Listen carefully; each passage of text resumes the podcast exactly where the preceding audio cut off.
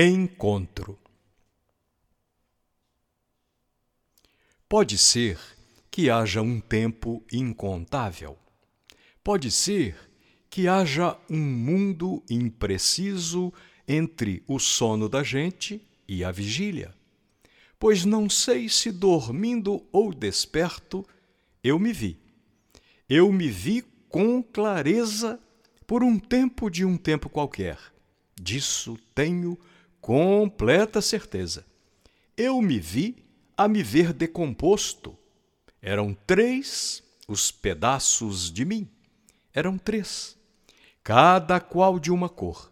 O primeiro, o de baixo, era incrível. Era um disco bem grosso, vermelho, com meus pés, minhas mãos nele impressos. Era todo o meu corpo carnal a girar em um eixo invisível. O do meio era um disco amarelo, com a raiva que eu tenho sentido, com meus ciúmes, invejas, meu pranto, com o riso que tenho sorrido. E por mais que isto fosse impossível, era todo o meu corpo emoção a girar no tal eixo invisível. E por fim, o terceiro, azulado. Esse disco continha o que penso, minha dúvida, o ser ou não ser, minha escolha entre o sim ou o não, a procura de mim, meus porquês. Também ele girava nesse eixo com os outros. Porém, cada um tinha um tempo de giro distinto. Se meu corpo girava mais lento, mais pesado, por certo, mais denso, a emoção era bem mais veloz, mas bem menos que meu pensamento. A visão se completa.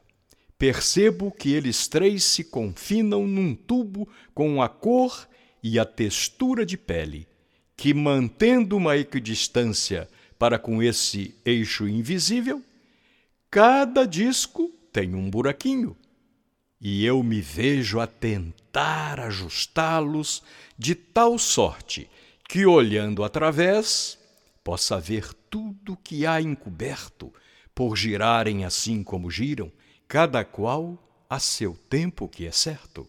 De repente, num raro momento, os tais furos que já descrevi estiveram em tal posição coincidente que a luz que existia prisioneira lá no fundo emergiu num formoso clarão.